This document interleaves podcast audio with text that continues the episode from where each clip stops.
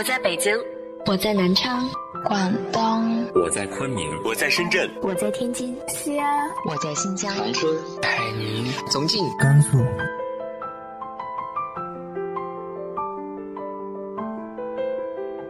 这里是 FM 幺八零八四，昨天的你的现在的未来，我是主播背着吉他的蝙蝠女侠。无论你在哪儿，这里都有我的温暖等你。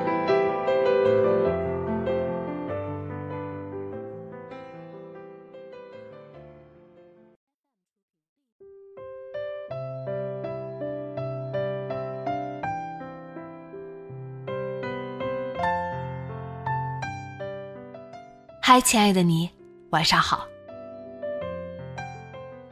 生活当然充满意外，在每天光怪陆离的世界新闻中，我们还是要照常过日子呀。不一定顺遂，但也要认真生活。今天和大家分享的文章来自于豆瓣作者 Birdy 的《微小的命运》。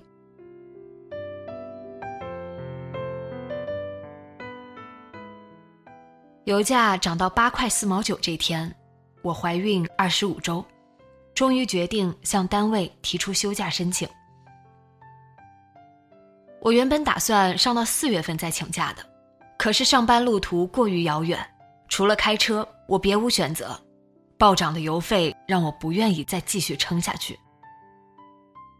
主管领导是位上了年纪的女士，很不高兴，说：“你怎么能请这么长时间的假呢？”请假前，我存有一些侥幸心理。同为女人，她大概能体谅我大着肚子每天开车两个多小时的难处吧。然而，并没有。当然，也无可厚非，确实不符合规矩。她并没有必须同意的义务。无奈下，跑去医院开了一个星期的病假条。大概像我这种情况的孕妇太多了。病假条也不好开，折腾了一下午，总算有医生网开一面。医院也有医院的规矩。上班的头五年，我尤其讨厌规矩。我不仅讨厌规矩的冰冷无情，更讨厌掌握游戏规则的人对规矩的随意解读和篡改。这让我觉得痛苦，因为我的一部分自我始终在被别人拿捏着，仅仅为了挣钱而活着。毕业后的第六个年头，我从待遇还不错的公司辞职了，正式成为失业大军中的一员。我总不会饿死的吧？抱着这样的想法，我还算愉快的度过了辞职后的第一个月。那是二零二零年初，疫情肆虐不久，我三十一岁。那时我还对所谓的梦想怀有最后一点残存的幻想。我幻想的很抽象，无非就是自由，但现实很具体。我没什么本事，也没钱，也不愿意做只是不会被饿死的工作。待业的一年中，我时常抱怨自己的鲁莽，并怀念被规矩束缚的那五年。经历过社会的毒打，我终于开始承认自己的平凡，并且渐渐明白一个道理：普通如我。只能尽可能的在规矩的框架里舒服的活着，跳出框架是不可能的。二零二一年，我三十二岁，找到一份非常稳定的工作，坦然的应对着单位里的琐碎的人际关系。二零二二年，我三十三岁，面对领导和医生的冷脸，已经可以笑意盈盈的讨好着，不管内心如何付费。毕竟转身，我就可以当做不认识你。最快的解决问题，成为我活着的首要逻辑。油价涨到八块四毛九的那天晚上，圆球窝在懒人沙发里，愉快的打游戏。我坐在他旁边，陷入了莫名的惆怅。时局令我惴惴不安。妹妹和妹夫共同经营一个迷你工厂，主做出口，听说汇率波动很大。不利于出口。妹妹刚生了孩子，小宝贝刚刚六个月，我悄悄发微信问她，生意有没有受到影响？她说暂时没有。我长舒一口气，叮嘱他一定不要乱花钱。比起时局，规矩又算什么呢？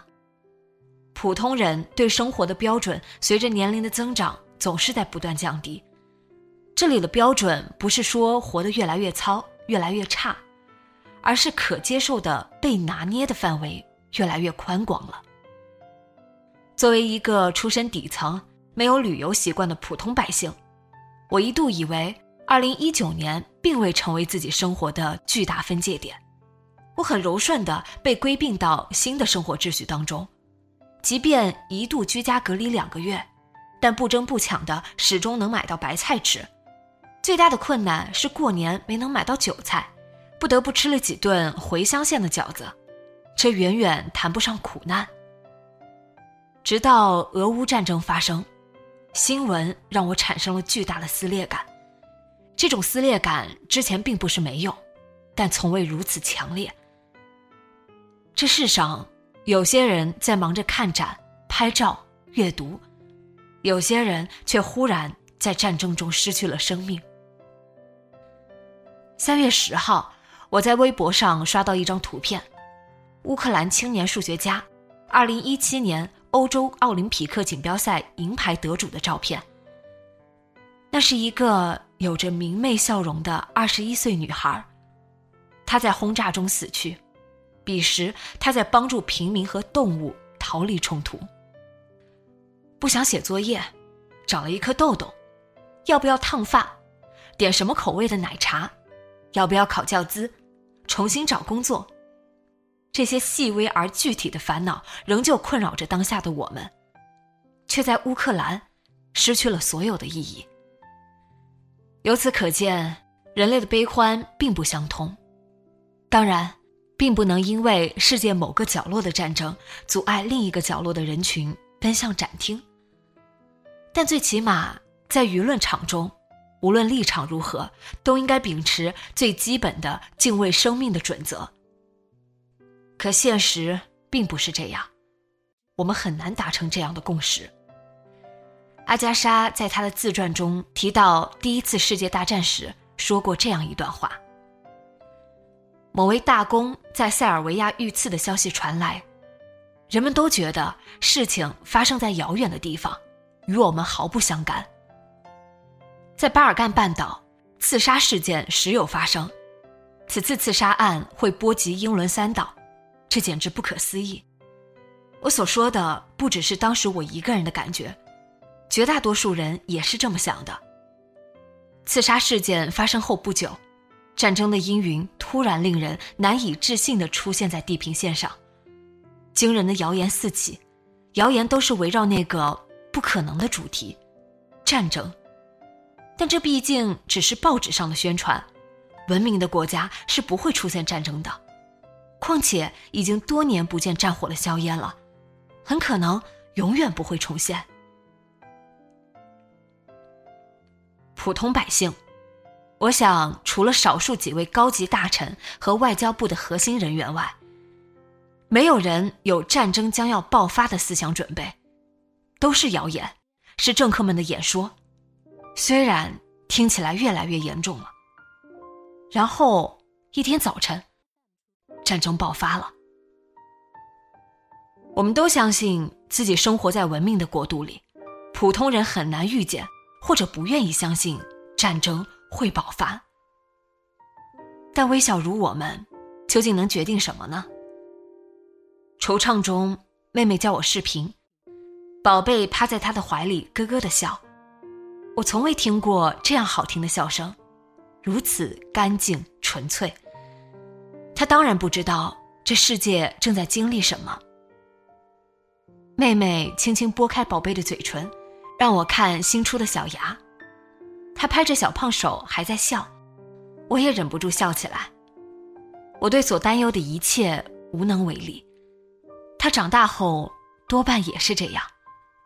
可是，我们必须拥有这样共同微笑的能力，在一切尚算安稳的时候，这是我们能决定的唯一的东西。春天已经来临，我们必须告诉小宝贝。不要忘记驻足在玉兰花树下，抬头仰望，因为只有这一刻，是真正属于所有生命的。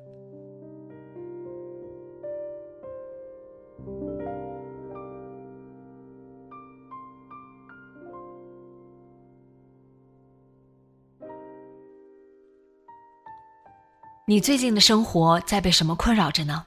直接在节目下方留言告诉我吧。今天的节目就到这里，节目原文和封面请关注微信公众号“背着吉他的蝙蝠女侠”。今晚做个好梦，晚安。